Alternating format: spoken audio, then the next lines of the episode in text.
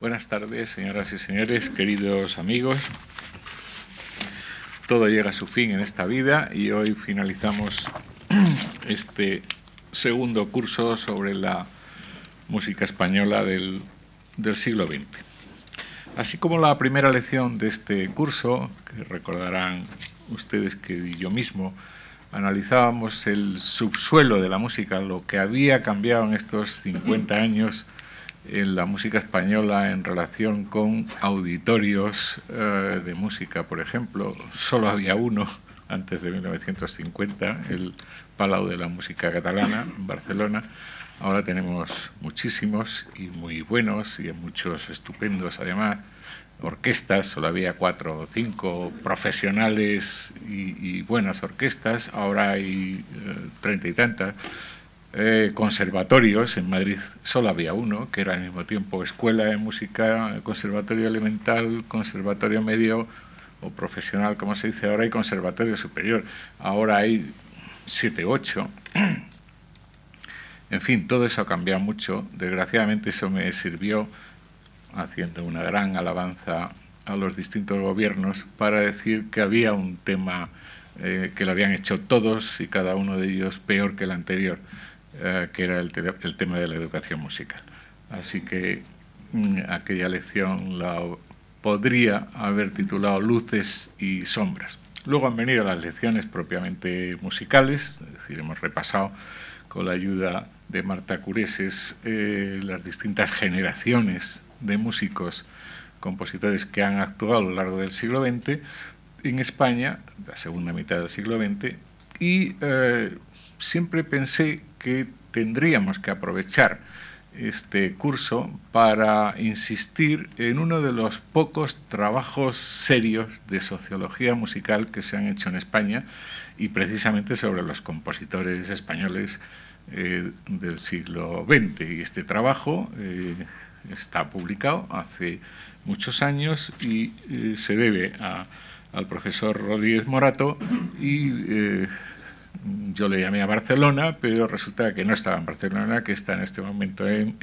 disfrutando de su año sabático en, Londres, y allí le, localizamos y aquí le tenemos hoy, y le agradecemos mucho que haya eh, hecho un hueco en su, en su tiempo para estar con nosotros. Arturo Rodríguez Morató es doctor en Sociología y licenciado en Ciencias Económicas por la Autónoma de Barcelona.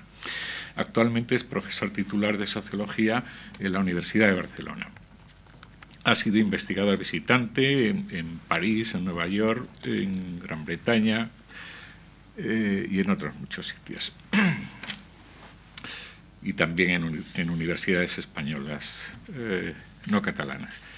Es director del Centro de Estudios de Sociología de las Artes y la Cultura, presidente de la Asociación Española de Sociología de la Cultura y de las Artes y miembro del Comité Ejecutivo de la Asociación Internacional de Sociología. Ha sido también presidente del Comité de Sociología de las Artes eh, de esa asociación, director de la Conferencia Internacional La Sociedad de la Cultura, coordinador del Programa de Sociología de las Artes eh, del eh, Congreso Mundial de Sociología, etcétera, etcétera. en la actualidad como miembro del comité de, programa del próximo uh, Congreso Internacional eh, de Sociología, que se, celebrará en julio del 2006 en Durban, es eh, uno de los responsables de la organización de, esto, de los simposios de este Congreso. Ha realizado numerosas investigaciones eh, en este campo de la sociología de la cultura y de las artes, también, por supuesto, de la música, eh, para el CIRIT en Francia, para las GAE aquí en España, para CEDRO, etcétera, para la Fundación Bofil en Barcelona, y es autor de numerosas publicaciones en este campo, como,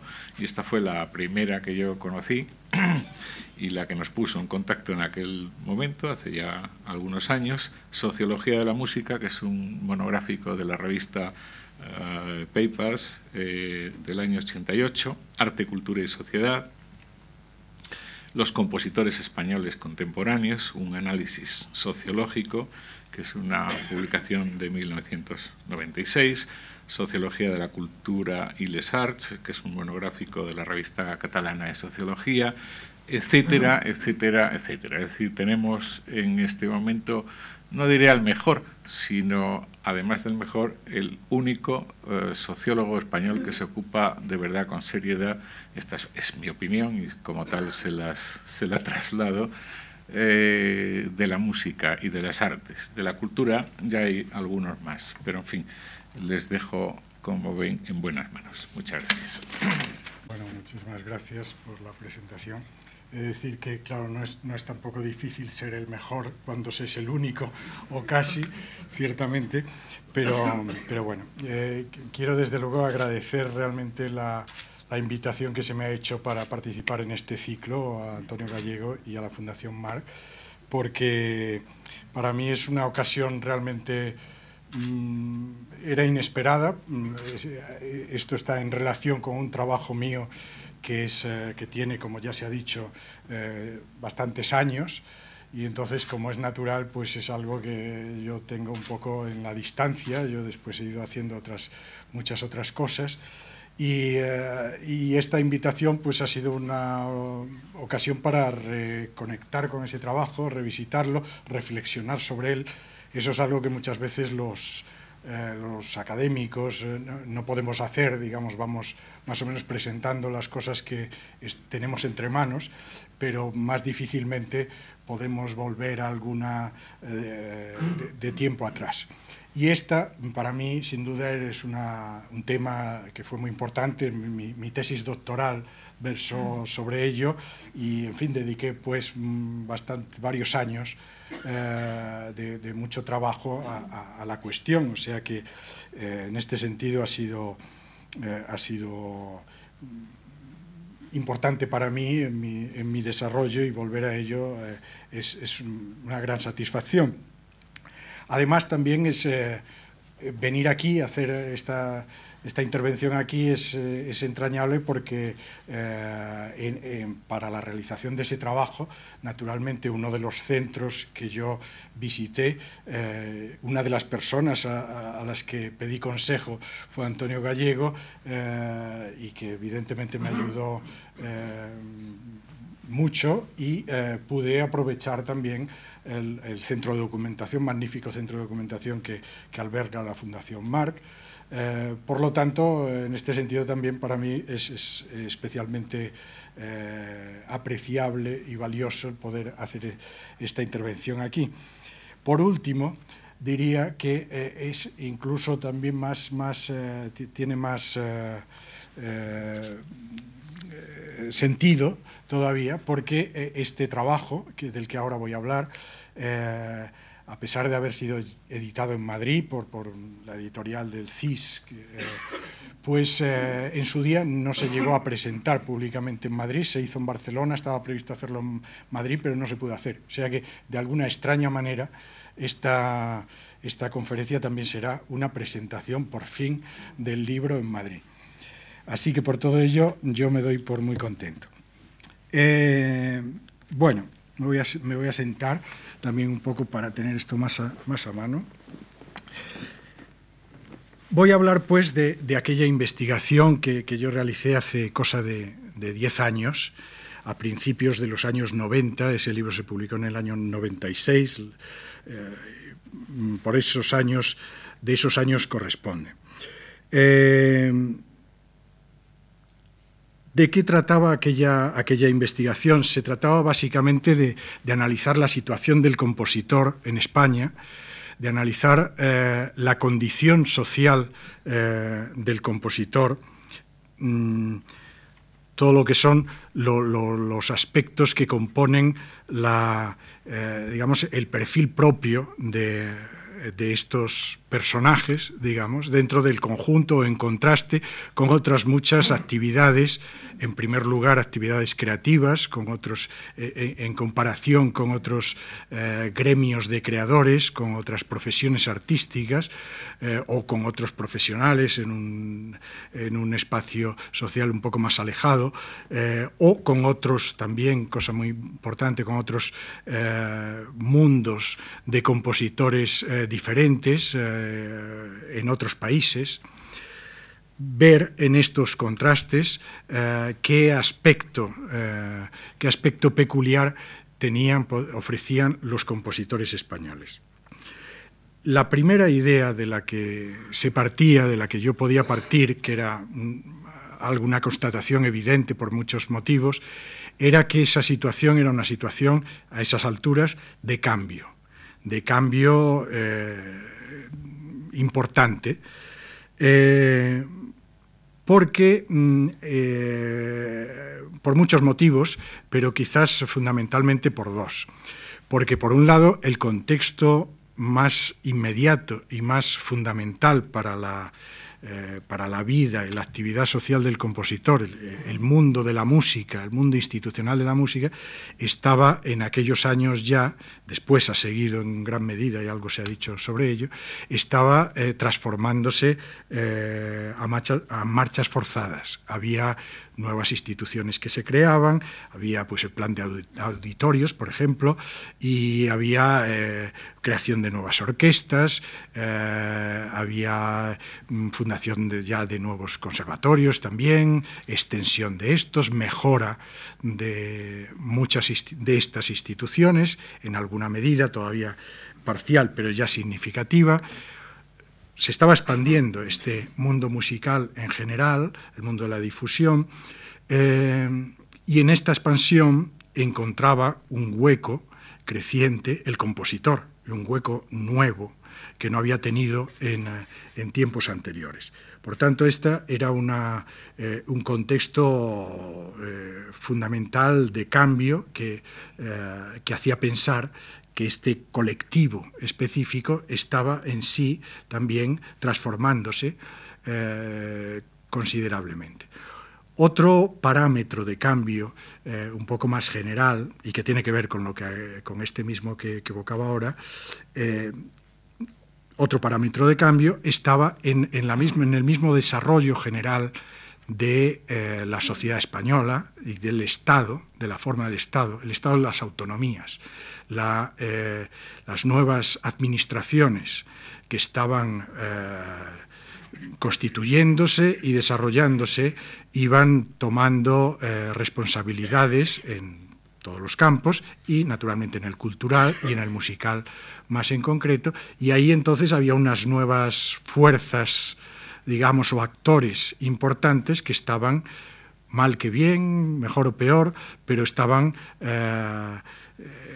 Mm, produciendo nuevos recursos, nuevas oportunidades, eh, en unos sitios más, en otros menos, eh, y en eh, alguna medida no solo oportunidades fehacientes, sino expectativas, horizontes de desarrollo en lugares en lugares de la geografía española donde en tiempos anteriores no había habido, o por, durante mucho tiempo, no había habido eh, la más mínima eh, posibilidad ni perspectiva de actividad musical seria. Todo eso mm, tenía que eh, cambiar cosas en el mundo de los compositores que vivían en esos lugares y que llevaban a cabo sus actividades ahí. Para estudiar esta, esta cuestión, la condición y la situación de los compositores españoles contemporáneos en este contexto de cambio, eh, se llevó a cabo una, yo llevé a cabo una encuesta, una investigación eh, bastante larga y bastante eh, compleja durante varios años, una investigación que, apoyada, financiada básicamente por la Sociedad General de Autores. Eh, una investigación que tenía, y eso lo, menciono y tengo que entrar en algún detalle también porque será importante en toda la presentación, una investigación que tenía algunos sellos característicos. Uno era que mm, se concibió eh, eh, eh, para establecer, con vistas a establecer un contraste sistemático con respecto a la situación y a la condición social de los compositores en otro país vecino al nuestro, en Francia. ¿Por qué y para qué? Bueno, mm, en realidad para ver, eh, para comprender esta, esta situación eh, específica de los compositores españoles y, sus peculiaridades, ¿eh?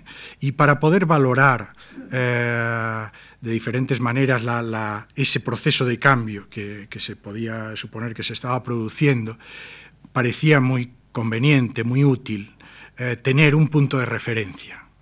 Al hacer una comparación es obviamente lo que permite. un caso obviamente homólogo de unos compositores también contemporáneos, en un país por lo demás eh, bastante cercano, eh, pues eh, ofrecía en este sentido un obvio interés.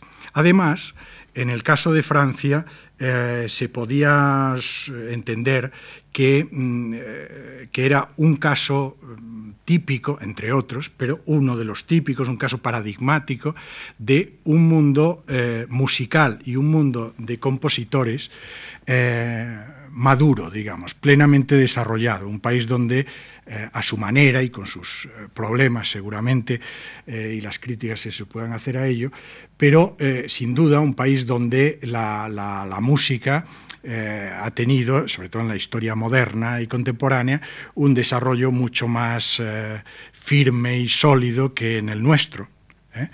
Eh, y eh, donde la creación contemporánea ha sido de, siempre eh, bastante más apoyada, ha tenido también una difusión social y una proyección, una centralidad social mucho más clara.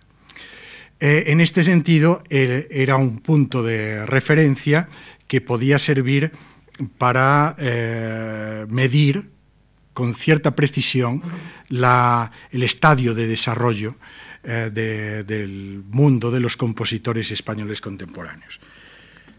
Por lo demás, el caso se escogía también porque, eh, porque ofrecía una gran ventaja. Bueno, era solo posible, en verdad, eh, quizás solo el caso francés había sido estudiado a fondo y en tiempos recientes. Eh, había una investigación de un colega mío y gran amigo, Pierre-Michel Manguet, una investigación excelente sobre los compositores eh, franceses contemporáneos del año 83, eh, que ofrecía esa posibilidad. En este sentido, pues, yo concebí el trabajo con vistas a, hacer, a poder hacer metodológicamente un contraste digámoslo así, exacto, ¿eh? Eh, medido eh, mm, y bien medido con respecto a ese universo francés y sacar conclusiones en función de eso. Mm, eso significó que la metodología empleada pues se replicó, digamos, esencialmente en, aspectos que requerían, por diferentes motivos, eh, elaborarse de, otra manera, en, algún, en alguna medida se hizo, pero siguiendo mm, básicamente los eh, principios que inspiraron esa, esa, otra investigación para poder hacer bien bien la, comparación. Eso se hizo con respecto a, los temas básicos, que era, eh, en primer lugar, y dicho muy rápido, por un lado, la identificación de los compositores, que es un asunto peliagudo, eh, la, identificación de, los creadores eh, artísticos en general por principio es algo polémico y difícil, no hay unas fronteras, no hay unas características indubitables, no hay una acreditación pública que sea obligada y, y, segura, sino que se acreditan en la medida en que, en la medida en que sus obras son integradas eh, dentro eh, de, ese medio de la, creativo, en este caso de la música eh, contemporánea. Son integradas, son reconocidas por las instituciones que existen en ese medio, por los colegas, por los pares, y dejan huellas de ese reconocimiento. No entro en detalles, pero pues esa cuestión de, la identificación fue, fue tratada con cuidado y, de la misma manera que, que en Francia.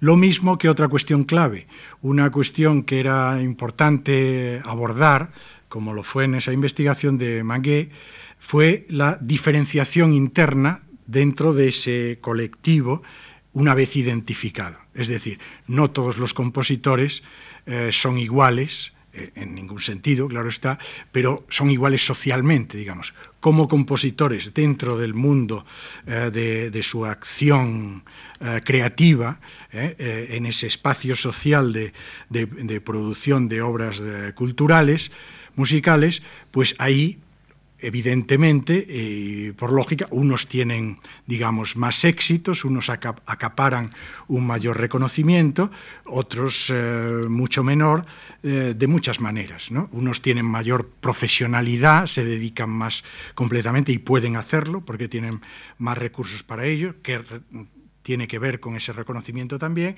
etcétera, etcétera. Hay una diferenciación interna obvia, innegable y además eh, incluso muy importante, esto en todos los, ámbitos creativos, eh, mucho más que en, una profesión liberal, por ejemplo, eh, la condición social de los creadores es esencialmente muy desigualitaria. Los que tienen éxito están en unas condiciones de, de actividad que son diametralmente opuestas o alejadas de justamente los que no tienen ninguno o apenas ninguno.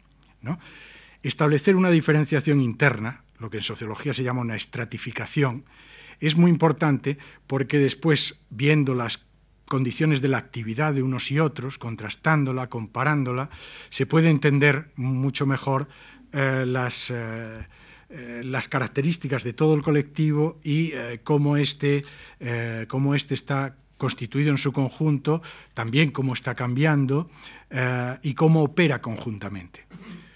En este sentido, una cosa más que habría que tener en cuenta también es que un eh, universo de creadores eh, contemporáneos es un universo que por principio, por naturaleza, es un universo autocentrado, digamos, socialmente.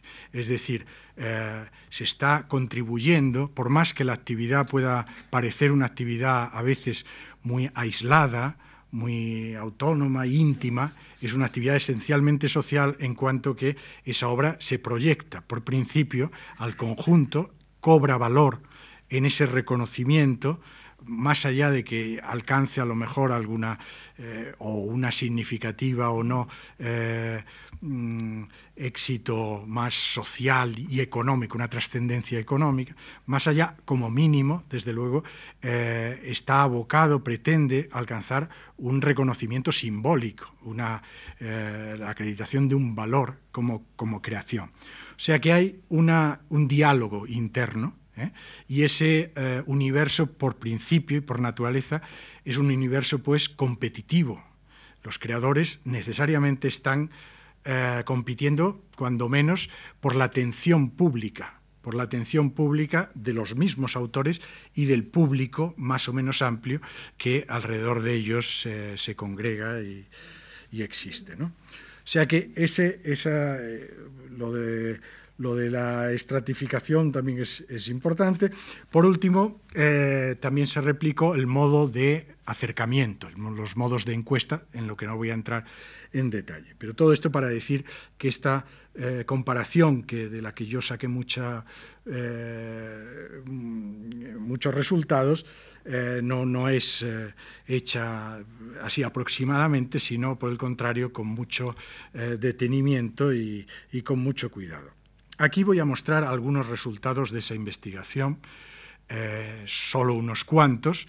De hecho, en el libro eh, que se ha mencionado, pues eh, ya también se recoge solo una parte de lo que yo había trabajado en la, en la tesis. Incluso hay partes que no he llegado a publicar y que debería hacerlo en algún momento. pero, pero bueno, aquí voy a, a plantear algunos algunos de los principales resultados o de los resultados que, pueden empezar a dar idea más visible de ese perfil social que yo quería identificar y que, y que fui analizando. en contraste con los compositores franceses, y eh, a través de eso, a través de esa comparación, los signos diversos que aparecían del, cambio, del avance eh, que yo podía ver que se estaba produciendo en el mundo de los compositores españoles contemporáneos.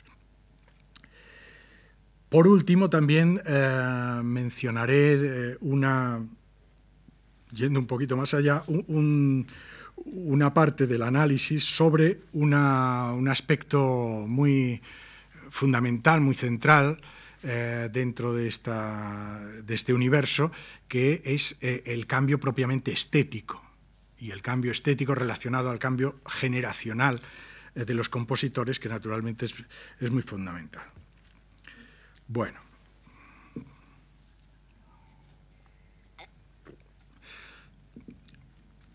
Empezando por el principio, el colectivo eh, profesional de los compositores tiene, como cualquier otro, como, como primeras características más visibles, más inmediatamente relevantes, la diferenciación sencillamente entre sexos, ¿eh? Eh, eh, y, por otro lado, por edades también. Hasta qué punto los compositores, en comparación con, otros, con los franceses en primera instancia y con otros colectivos, pues es un colectivo en el cual pues, hay una, una mm, participación en él de los diferentes géneros, eh, equilibrada o no, eh, o de las diferentes edades, eh, de un modo u otro. Este es, un, primer tipo de constataciones que van dando una imagen social del colectivo que, empieza a ser significativa. Bueno, en este sentido planteo unas primeras constataciones. Se trata, y, ahora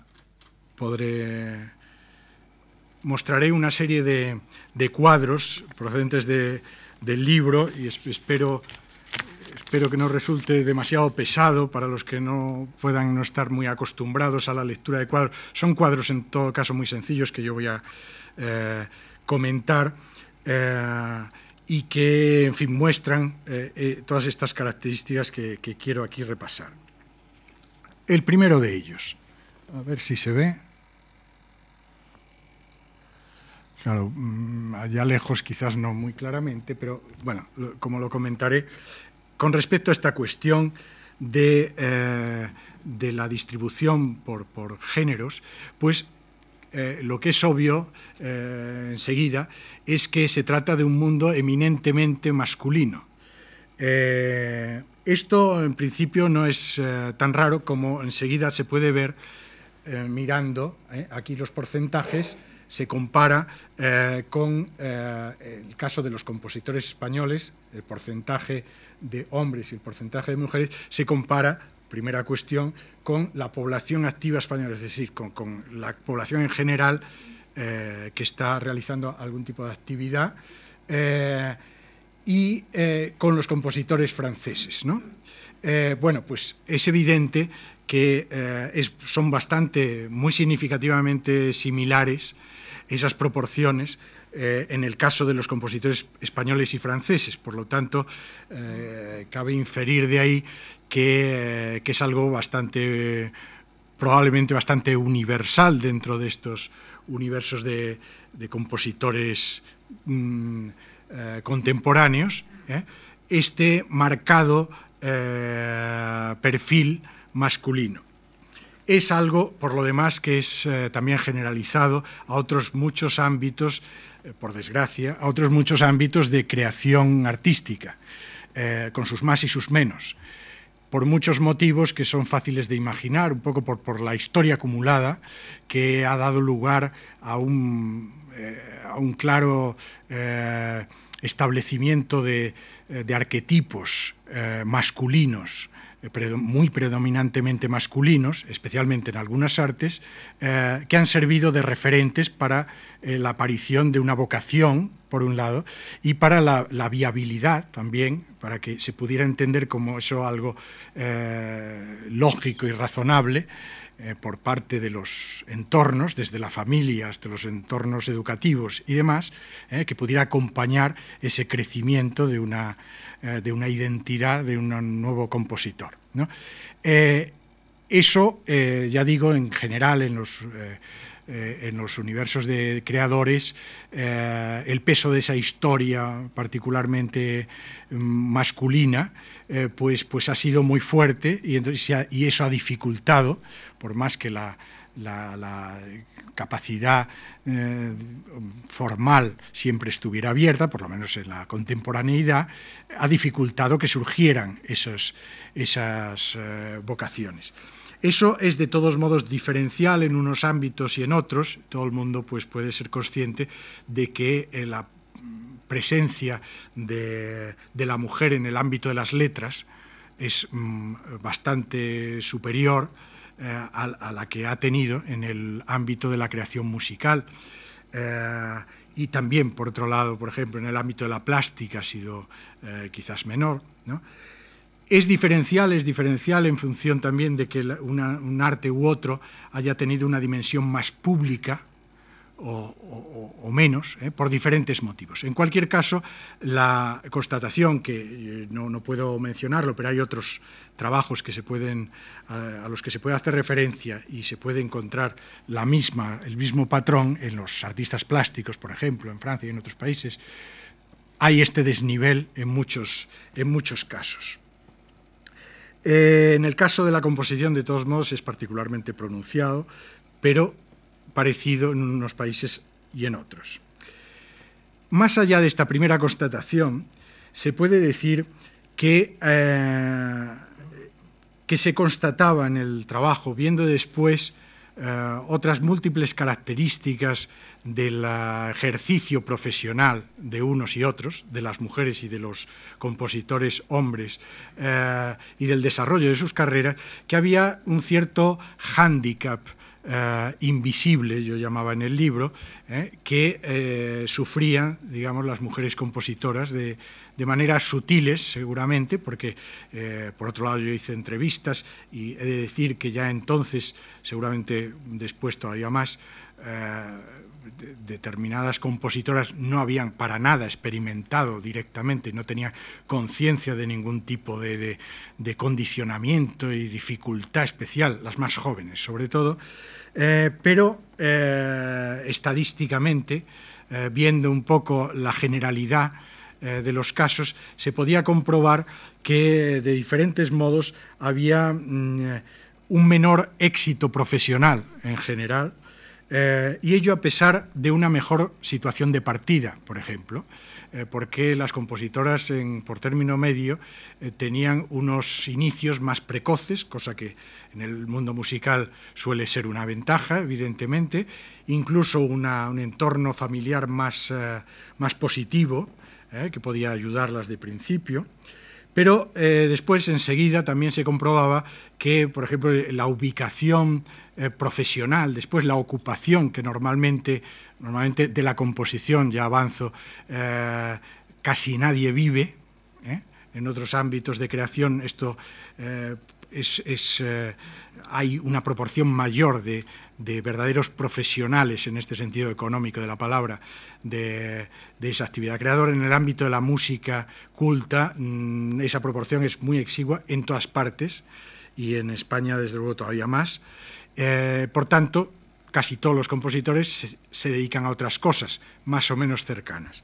Bien, en cuanto a esto, las eh, compositoras podía yo comprobar que se ocupaban especialmente en algunos campos más que en otros y que eso determinaba una cierta desventaja. Había una ocupación muy mayoritaria, un 70%, en la pedagogía musical y en la pedagogía musical no en los ámbitos o en las posiciones de mayor eh, digamos, relumbre y mayor proyección en las cátedras de composición de los grandes conservatorios, sino en puestos más modestos y marginales. ¿eh? Eh, por otro lado, había una falta de presencia en algunos ámbitos que suelen ser importantes como, y, buenos para la proyección de la, de la obra, el mundo audiovisual, la radio, la promoción musical, etc. A partir de aquí, la integración de las mujeres en el mundo de la composición mm, se concretaba en una menor profesionalización en diferentes medidas, en diferentes aspectos.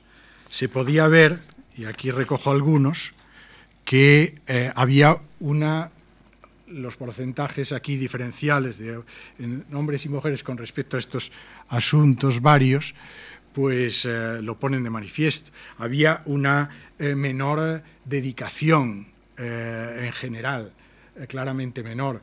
recibían por término medio menos encargos, contaban también menos con premios en su haber, tenían un catálogo de obras más limitado. Y eh, en cuanto a uno de los eh, ámbitos de, composición, un género, digamos, eh, de los más importantes y centrales y exigentes también, la composición para orquestal, también ahí, por ejemplo, aparecía como menor. Bueno, todo esto mm, acompañaba o venía a dar por resultado último esta menor, en general, relieve, eh, menor eh, nivel de profesionalidad último. Una eh, característica, una primera característica que, que se podía encontrar. En segundo lugar, la, que mencionaba antes, la otra característica también muy fundamental y muy inmediatamente visible, la de la edad del colectivo, las edades, la, diferente composición por edad de los eh, compositores. Eh, todos los colectivos artísticos, pero el de los compositores muy en particular, eh, son colectivos que en términos sociológicos se suele decir muy envejecidos, tienen una edad media muy alta, en general eh, la mayor parte de gente eh, tiene una edad avanzada relativamente. Y esto por razones obvias, por un lado, y en el colectivo de los compositores en particular, por un lado porque la, entrada a la actividad eh, es relativamente tardía, porque el aprendizaje, la formación es larga, es compleja, y, después el, que empiece a generarse unas obras que empiezan mínimamente a, ser reconocidas y por tanto yo pueda integrar, o cualquiera, ¿no? Eh, pueda reconocer a ese compositor como tal, pues esto se produce eh, cuando ya han pasado muchas cosas. Por tanto, hay una entrada tardía, pero además otro dato obvio muy fundamental es que los creadores en general y los compositores tampoco, digámoslo así, no se retiran nunca, se suelen retirar cuando se mueren. Eh, no hay una jubilación de la creación normalmente, así como si la hay en múltiples otras actividades. Todo eso hace que haya una, una edad eh, avanzada en general. ¿eh? si se ve, si se mira en esto un poco en detalle, este cuadro es un poco más complejo, pero en realidad es sencillo. Lo que se trata de ver aquí, desde la horizontal, son las franjas de edad, las generaciones, ¿eh? Eh, mm, en qué medida están representadas dentro de el 100% de de, la población activa española, que es un término de comparación, y en el caso de los compositores españoles y en el caso de los compositores franceses. La N es el número de los individuos, de los compositores eh, identificados. Lo, importante es el porcentaje, lo que está en la otra columna. Bueno, ahí, eh, ¿qué, se puede ver? Por respecto al conjunto de, la población, pues naturalmente que hay eh, una mucho menor proporción de eh, compositores jóvenes, digamos, de menos de 30 años, que de, que de, personas en otras, en el conjunto de las actividades de todo tipo en la población general de esa misma edad. 34,6 frente al 11,2. Eh, por otro lado, en el otro extremo, pues un desequilibrio simétrico. Eh, hay una considerable proporción menor, pero considerable, entre los mayores, los de 70 años o más, cuando esa es prácticamente inexistente en el caso del conjunto de las actividades, que naturalmente todo el mundo está jubilado. Eso por respecto típico y lógico, este contraste con la población en general. Pero si se hace el contraste con los compositores franceses, también aparecen algunas evidencias significativas. Ahí eh, se puede ver que, eh, que mm, por un lado, los compositores mayores eh, son muchos menos relativamente en España que, que en Francia. en Francia es una proporción muy grande y inversamente, como es lógico, los compositores jóvenes son muchos más, eh, muchísimos más, como cuatro veces más en el caso de los más jóvenes y todavía no, tanto, pero muy significativamente entre los de 30 y 39 años. Esto significa, bueno, supone, eh, de principio es evidente, una singularidad eh, española, digamos, y esta singularidad va más allá de este primer dato inmediato, Mm, había múltiples evidencias, que entonces yo empiezo a analizar, de un peculiar empuje, un papel más activo y una, eh, una presencia más central dentro del mundo de los compositores y pues de la actividad, pues, sin duda, de ese mundo de la composición, de los compositores jóvenes en España que en Francia, ¿eh? por comparación. Eh,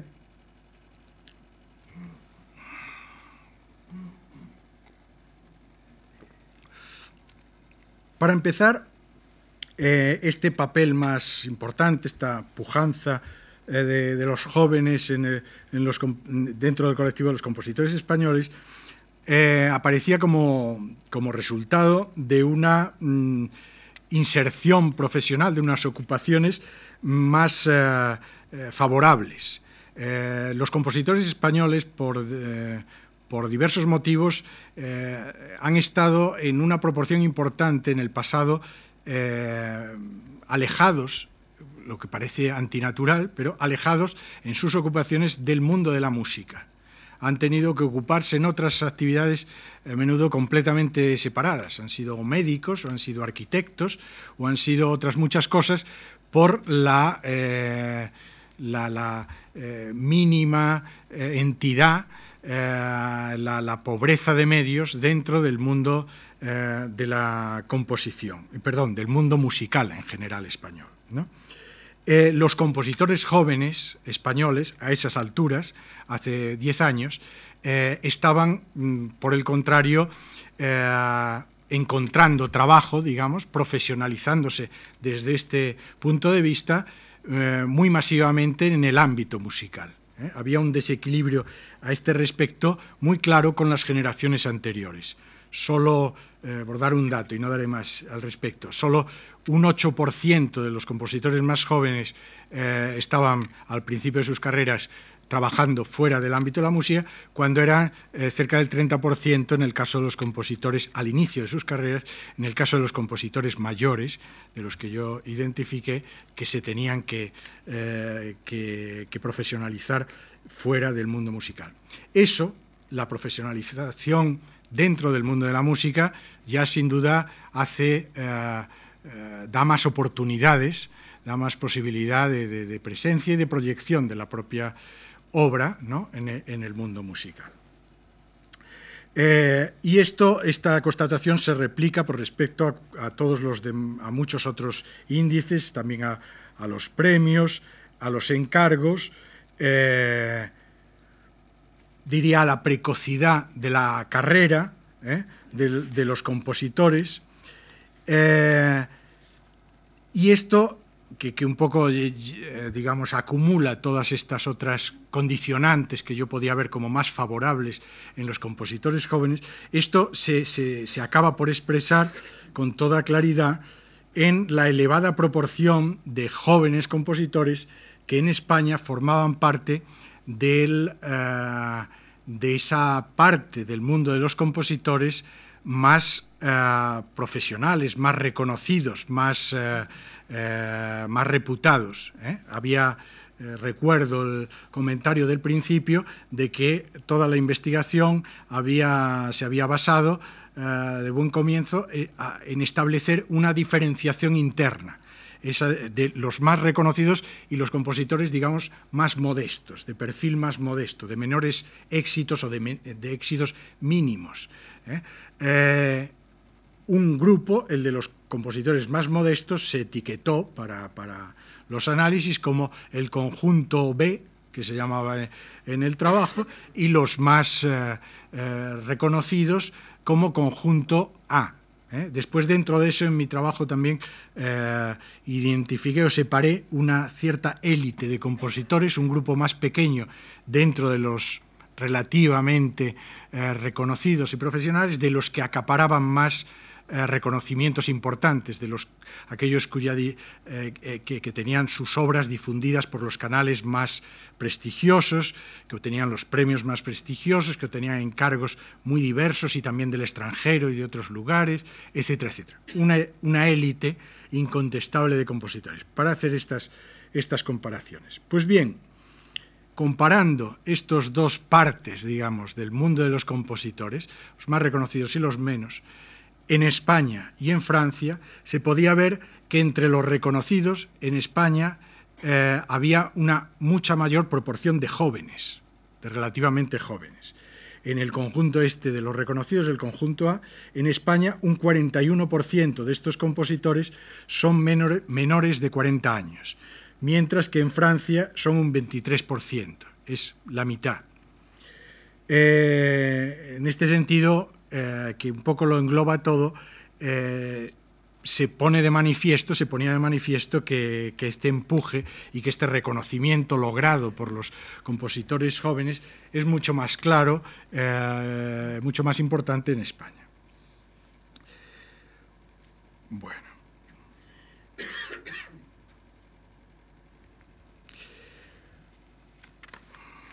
Otra dimensión que yo voy a considerar muy rápidamente, otra dimensión que, eh, de identificación de, los compositores eh, que, es significativa eh, a muchos efectos, es la de sus orígenes sociales, sus orígenes que son orígenes, es decir, de qué, de qué universo social proceden, en qué medida son por un lado, hijos, digamos, de, cualquier tipo de capa social, de cualquier ámbito también eh, eh, geográfico, o son más bien, eh, proceden de unas capas sociales o de unos lugares determinados. Eso tiene múltiples significaciones, evidentemente. Bueno, eso, esta consideración tiene estas dos partes, la, la consideración geográfica y la, la social, que yo voy a repasar eh, muy rápidamente.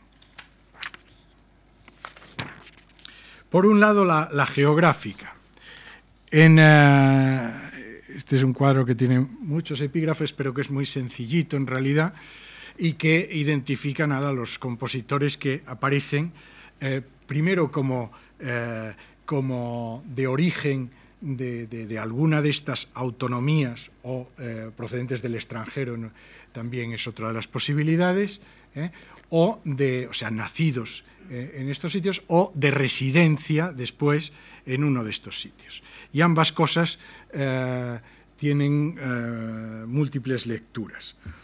Mm, tradicionalmente el mundo compositivo español se ha organizado en los tiempos modernos alrededor de dos centros principales que han sido Madrid y Barcelona como en el caso de otros múltiples eh, ámbitos de, creación cultural, por, la dimensión y la, dinámica cultural de estos centros, la, dimensión metropolitana, la, dimensión como, ciudades eh, eh, de estos dos casos, que es muy superior a la de otros centros de otras ciudades españolas. Esta polaridad ha marcado también eh, el caso de los. Eh, esta doble capitalidad se ha hecho patente en el caso de los compositores, eh, pero Madrid y Barcelona han desempeñado papeles muy diferentes en este sentido, como centros, como capitales del mundo musical. Y, aquí se empieza a poner de manifiesto. Han sido centros, pero Madrid ha sido un centro de signo, y después lo, aclararé, ¿no? no es en un sentido directamente crítico, sino descriptivo, un signo centralista, y Barcelona en un signo que yo llamo en el libro cantonalista. ¿eh? Y esto es lo que da una particular mm, complejidad, digamos, al mundo, eh, en, esta dimensión territorial, al mundo de los compositores españoles, eh, por respecto a otros, y muy en particular por respecto al francés, que aquí no ofrezco datos, pero como se puede casi imaginar enseguida, en el caso francés hay una estructura absolutamente centralizada, en el caso de París, como en todos los otros ámbitos creativos y culturales, un dominio parisino eh, abrumador a todos los efectos. En, París reside el 70% de los compositores franceses de todo tipo. ¿eh? Es una brutalidad, digamos, que no tiene equivalente en absoluto en España, de hecho. Eh, a esos en ese sentido de la residencia eh, se puede ver, por ejemplo, lo que acabo de decir, si en París vive el 70%, en Madrid vive la mitad, el 35% de porcentaje, de todos modos importante. ¿Eh? pero mucho menos. Incluso entre Madrid y Barcelona vive el 58%. Esa centralidad es mucho menos. Casi no hay eh, zonas que no, donde, no sur, donde no exista esa actividad y se pueda llevar a cabo. Eh, pero la otra característica que de aquí se puede constatar es un poco la, gravitación, lo que señala, lo que deja las huellas de la centralidad eh, que eh, es una centralidad que viene dada, digamos, por, la, por el interés que ofrece, por las mayores oportunidades que ofrecen los centros para el desarrollo mm, exitoso de una carrera de creación en, este ámbito. Eh, en el caso de Francia, que es paradigmático al respecto, donde hay esa centralidad tan, tan importante, pues esa concentración en París es eh, enorme porque eh, se produce desde todas las demás zonas que se despueblan, digamos, los compositores nacen en muchos otros lugares de Francia, pero van a parar masivamente a París en la medida en que pretenden, en que tienen ciertas eh, expectativas y pretensiones de llevar a cabo una, una carrera significativa, que ahí se concentran todas las oportunidades y se juega la posibilidad de la carrera. ¿no? O sea que el eh, la medida en que se centraliza eh, un colectivo de creación en un determinado centro o en varios, porque en Francia hay esta centralidad tan exclusiva, pero obviamente en otros países con otras estructuras la cosa eh, es diversa, puede haber más centros, pero con todo, si hay una actividad digamos, muy competitiva y un mundo maduro de creación, la centralidad entonces en diversos centros es muy importante. Si hay muchas oportunidades que los centros tienen por contraste a los otros lugares más provincianos, estos atraen en gran medida a, estos creadores, a los compositores en particular. ¿no? O sea que es el nivel en que se puede acreditar la concentración desde unas zonas a los centros, a las capitales, eh, da idea de en qué medida hay una una competencia y hay una, eh, digamos, eh, muchos recursos y eficaces recursos que, están en liza, digamos, en la actividad de los compositores. Hay muchos más en Francia, la constatación se podía hacer, hay muchos más en Francia que en España. Eh, aquí no importa tanto, no moviliza tanto el irse a los centros. Pero además los centros son varios y son de diverso tipo. Eh, en, el caso de, Madrid concentra, si, lo han podido ver, eh, en mayor o menor medida desde todas las zonas de, España, ¿eh? se puede decir a excepción exclusivamente de Cataluña. Pero Cataluña, por otro lado, no pierde de, los de origen catalán, no hay menos, hay más, hay unos pocos más de residencia en Cataluña, pero casi casi nada, unos pocos más, alguno de Valencia, alguno de, en realidad, pues de, Baleares y algunos extranjeros, prácticamente nada, y muy pocos. O sea que ahí la centralidad es una autonomía, digamos, plenamente consolidada, eso sí, eh, eh, y una centralidad más bien puramente catalana. En el caso de Madrid hay una centralidad eh, general española. En este sentido decía que eran diferentes. Bueno, respecto a los orígenes sociales, también se puede decir que hay unos orígenes sociales característicos de los compositores españoles. Eh, digamos, no es que haya eh, las capas sociales de, procedencia, eh, por ejemplo, pudiéramos decir, mm, no es que haya hijos de, campesinos en la misma proporción que hay campesinos en la sociedad española, no hay muchos menos hijos de campesinos entre los compositores, como cabía esperar y como ocurre en otros gremios artísticos. En este sentido, hay algunos perfiles especiales. El origen social más característico es el origen profesional. Son eh, en gran medida hijos de profesionales, por lo menos una medida muy destacada, digamos, por respecto a lo que es la proporción de profesionales en el conjunto de la población, en los compositores es, digamos, el, 30% y en el conjunto de la población española era el 5%. La otra extremo característico sería que, eh, y nada extraño, sería que eh, eh, proceden de las clases más humildes o populares en pequeña proporción. un 14%, me parece recordar, cuando esa proporción en el conjunto de la población podría estimarse en el 38%. Bueno, desde ahí se, eh, define un perfil característico. No voy a entrar en detalles, pero sí decir algo muy importante en, el análisis, en el análisis comparativo con el caso, eh, con el caso francés, que es que se podía constatar en el, eh, en el conjunto español, por un lado, unos orígenes sociales relativamente más bajos.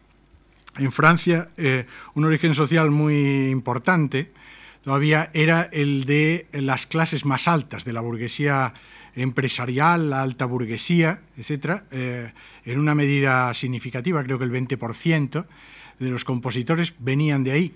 Y es que el mundo de la música eh, más consolidado tradicionalmente, de la música culta, en Francia era un, mundo bien asentado en, eh, entre las clases altas de la sociedad, a diferencia eh, muy significativa de lo que ocurría en España. En España e, esa proporción era muy escasa. Eh, lo que sí era mayor, incluso mayor que en Francia, era el de la burguesía profesional, que se llama a veces, de los profesionales, de los profesionales liberales y de, las eh, profesiones eh, no liberales también, pero las carreras, etc., ahí sí que había un origen eh, muy, muy típico.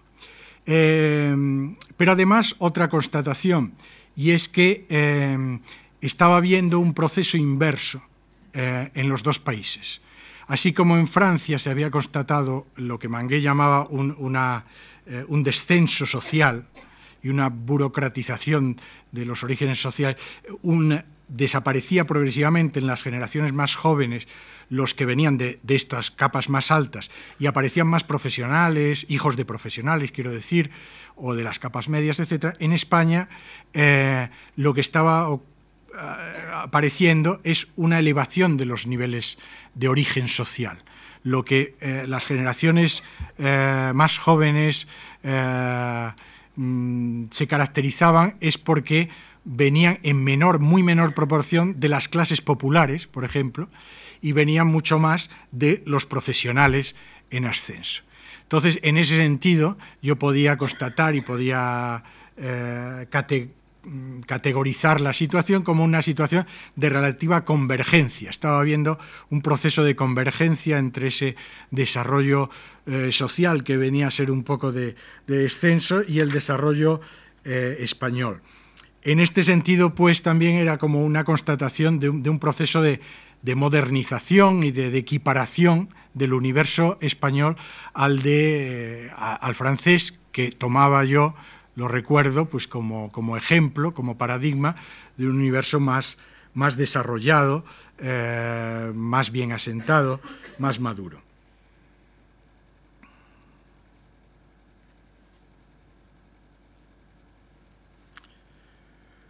Bueno, em, en esta diferenciación, en todo caso, lo que, lo que aparecía siempre como característico también es que eh, los, valores que descuadraban más en esta comparación entre Francia y en España eran los de los compositores españoles más modestos.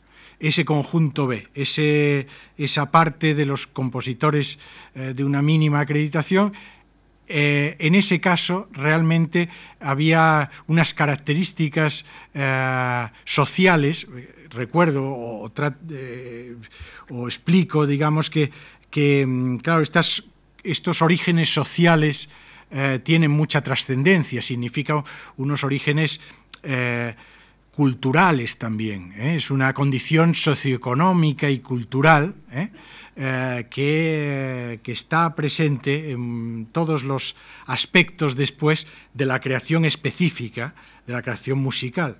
Pues bien, a estos, eh, en este sentido, esta, mm, esta presencia eh, importante de, compositores españoles de procedencia de clases populares ausente casi por completo en todas las generaciones, en el caso de Francia, suponía una, una diferencia notable ¿eh?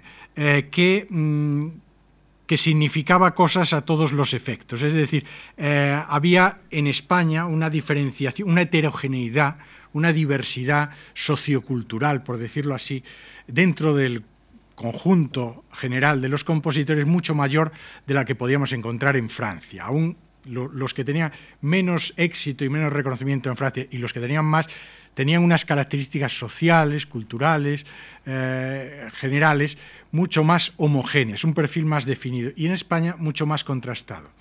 Si dejábamos de lado esta parte de los compositores eh, eh, de origen más modesto y también más de, de, carrera más modesta, todas las características de los compositores españoles aparecían como más, como más similares a las de los franceses. O sea que ahí en este conjunto que venía a significar en, buena medida el pasado del, mundo compositivo español, eh, radicaba la, diferencia entre un universo y el otro.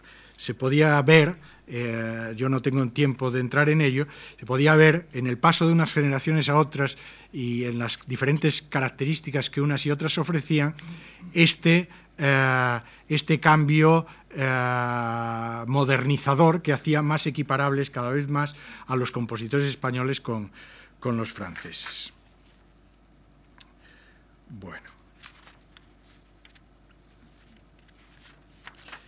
Bueno, paso muy rápidamente porque ya queda muy poco tiempo y quisiera, quisiera eh, decir algo todavía mm, sobre esa última característica que, que yo quería resaltar porque es una característica fundamental, que es la de, los, eh, la, de la dimensión estética de la, eh, de la obra de los compositores y de cómo las diferentes estéticas están presentes en unos y otros grupos de, o subgrupos de los compositores españoles, unos u otras generaciones de compositores españoles. Ahí había algunas constataciones interesantes.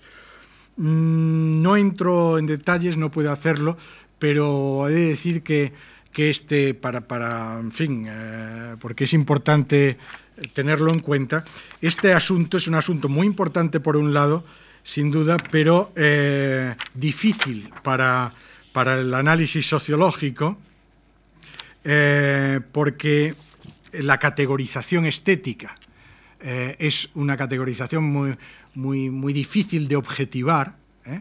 Eh, y por tanto hay que hacerla eh, por muchos motivos, porque la diversidad, la diversidad de, estéticas es por naturaleza enorme. de hecho, la identidad estética de, de los creadores y de los compositores en particular, pero de todos los creadores modernos, es eh, por principio diferencial, digamos. Cada uno desarrolla, y todo el mundo quiere desarrollar su propia individualidad y no se quieren reconocer a menudo como pertenecientes a un... O sea que esto es difícil en este sentido, es difícil porque una, una, misma obra entra dentro de parámetros diversos, es difícil porque las estéticas tienen una historia y no es que estén están en un momento del tiempo presentes toda una serie de ellas, pero estas han aparecido en momentos diferentes de, la historia y esta es otra dimensión de complejidad. En fin, por todo ello es delicado esta categorización. Eh, si alguien en algún momento quiere, eh, quiere consultar el libro podrá ver con qué detalle se llevó a cabo esa, esa categorización, que de todos modos eso, fue muy cuidadosa y trató de la manera más equilibrada posible de eh, objetivar esa categorización en unas grandes categorías, eso sí, eh, porque para hacer este tipo de análisis solo así se puede obtener alguna evidencia significativa, se diferenciaron unas pocas grandes categorías que fueron las de tradicionalismo, yo llamaba, vanguardismo, perdón, tradicionalismo, modernismo, eh, vanguardismo y experimentalismo, que venían a representar unas grandes variedades eh, de, coordenadas estéticas, que son también de, de, formas, de técnicas, de tratamiento del material, de, formas de, concepción de, la presentación de las obras, etcétera, etcétera, de todo el universo de variantes que a este respecto se había producido en todos estos años de la, música contemporánea.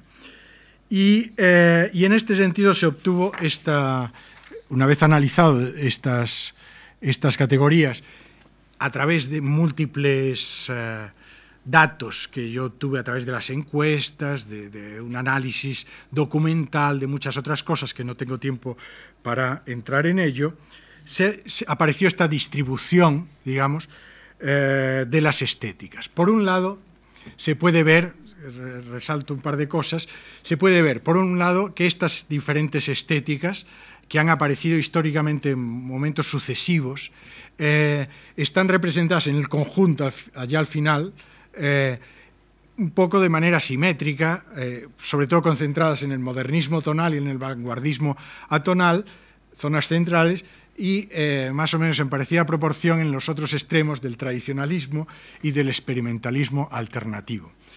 Pero esta un poco marginalidad de estos dos epígrafes no del tradicionalismo y el experimentalismo tiene una muy diferente significación cuando vemos es la, otra dimensión ahí analizada, que es la de los estratos de profesionalidad, de mayor o menor reconocimiento y profesionalidad, etcétera, que vemos que ahí hay una concentración eh, muy clara de los más reconocidos dentro del vanguardismo atonal, en aquel momento, en los años 90, en el modernismo tonal eh, menos, eh, en el tradicionalismo tonal están los menos reconocidos y en el caso, eh, en el caso del experimentalismo alternativo, de una forma muy curiosa e inesperada, hay una parecida proporción en todos los estratos de profesionalidad.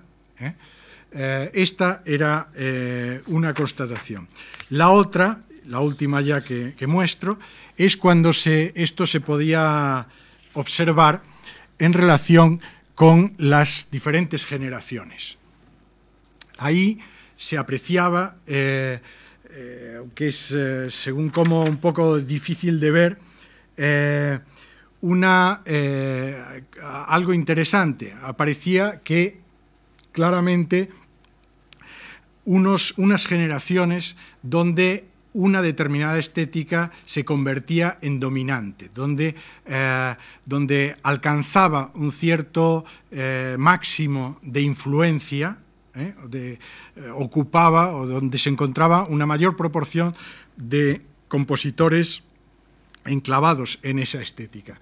En el caso, y, y ahí se ve como una traslación muy rítmica, en realidad, muy ordenada, eh, yo especulaba incluso con unos ciclos, que ahí se, solo se apuntan, no se prueban, pero se apuntan, unos ciclos como de irrupción, eh, esto remite a la teoría de las generaciones fácilmente, unos ciclos de irrupción de nuevas estéticas, de apogeo, momentos culminantes, y después de decaimiento de estas, de estas estéticas. Hay un cambio en estos en negrita, estos números en negrita, de dominantes estéticas cada dos generaciones, eh, y hay eh, unos ciclos que pueden apuntarse, digo, de momentos clave en los que, eh, en una generación, momentos en este sentido, en que una estética empieza a hacerse presente significativamente y después, al cabo de unas cuantas generaciones, es cuando llega a hacerse dominante. En el caso, por ejemplo, del experimentalismo alternativo, pues aparece eh, significativamente en la generación de los 40-50 años, pero eh, todavía no llega a hacerse importante en ninguna de las que aquí se pueden identificar. En el caso de, del vanguardismo atonal, pues bueno, se puede ver la de los 60, 70 años, etc. Bueno, un poco la constatación que se podía sacar de, de aquí, de algunos otros datos, es que la última, un último una última eh, constatación es que se percibía un cierto y quizás preocupante, decía yo, eh, mm, eh, estancamiento, un cierto estancamiento de la última de las estéticas aparecidas, así como las otras se habían ido adueñando de una forma bastante ordenada, eh, del, terreno se habían ido haciendo dominantes sucesivamente. En el caso del experimentalismo alternativo hay otros datos que no puedo comentar, pero se podía comprobar, eh, más allá todavía de, la evidencia de aquí, eh, que había este, este corte y que, había este estancamiento, incluso una cierta regresión. Yo sacaba un poco como conclusión última de ello que que me parecía preocupante, que podía parecer como eh, que, se había producido un cierto anquilosamiento, una cierta eh, que yo relacionaba con una característica eh, problemática, siempre problemática del mundo de la composición, que es la, de la composición contemporánea, pues que es el poco público relativo que, hay y, la poca trascendencia para el éxito profesional o no, pues que tiene esta recepción pública.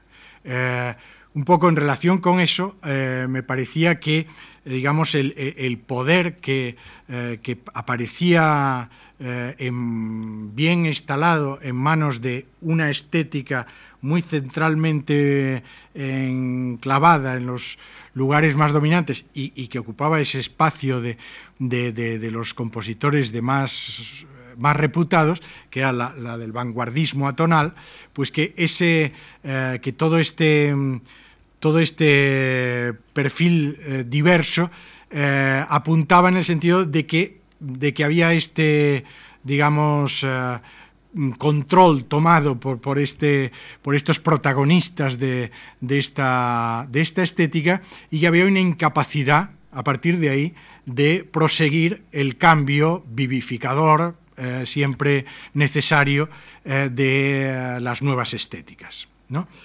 Eh, esta era un poco mi conclusión final de entonces, con cierta preocupación, diría. yo quiero acabar ahora haciendo una reflexión rápida, con una cierta distancia, ahora de 10 años, y sin haber, desde luego, sin tener muchos, muchos más datos.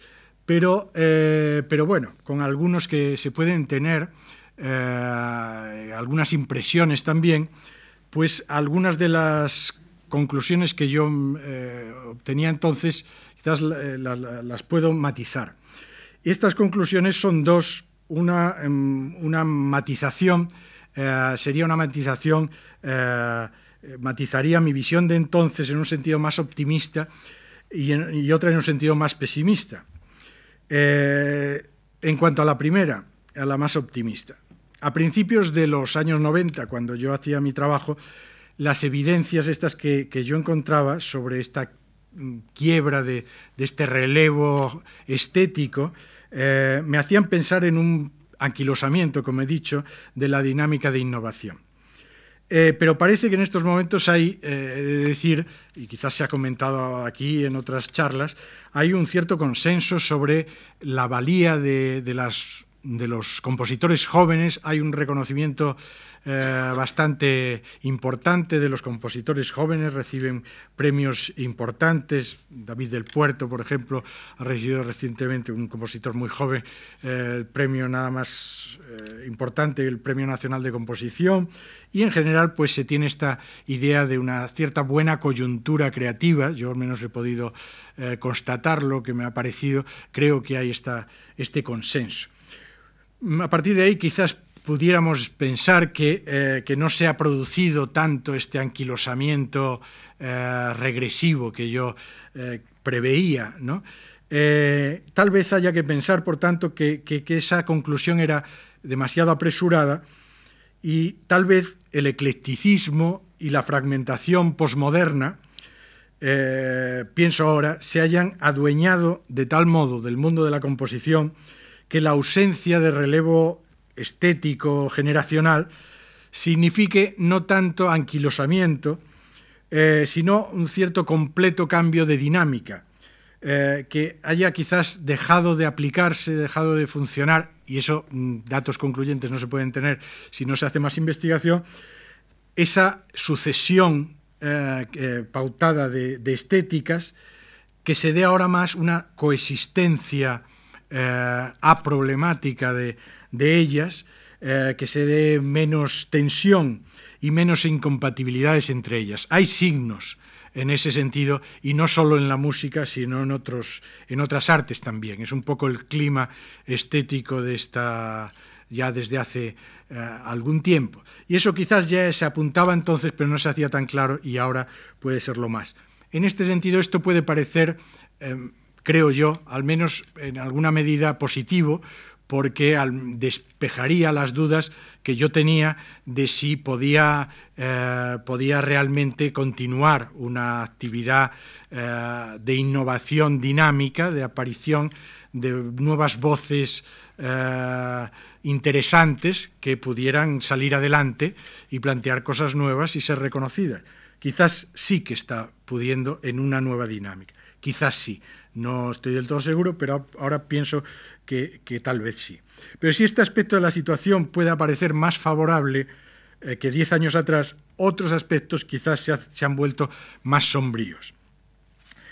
En efecto, hace diez años eh, el análisis que yo realizaba eh, revelaba como uno de los signos más prometedores de la situación la creciente integración de los jóvenes compositores de entonces en las nuevas estructuras del mundo musical esas estructuras que estaban en expansión, los nuevos conservatorios, etc.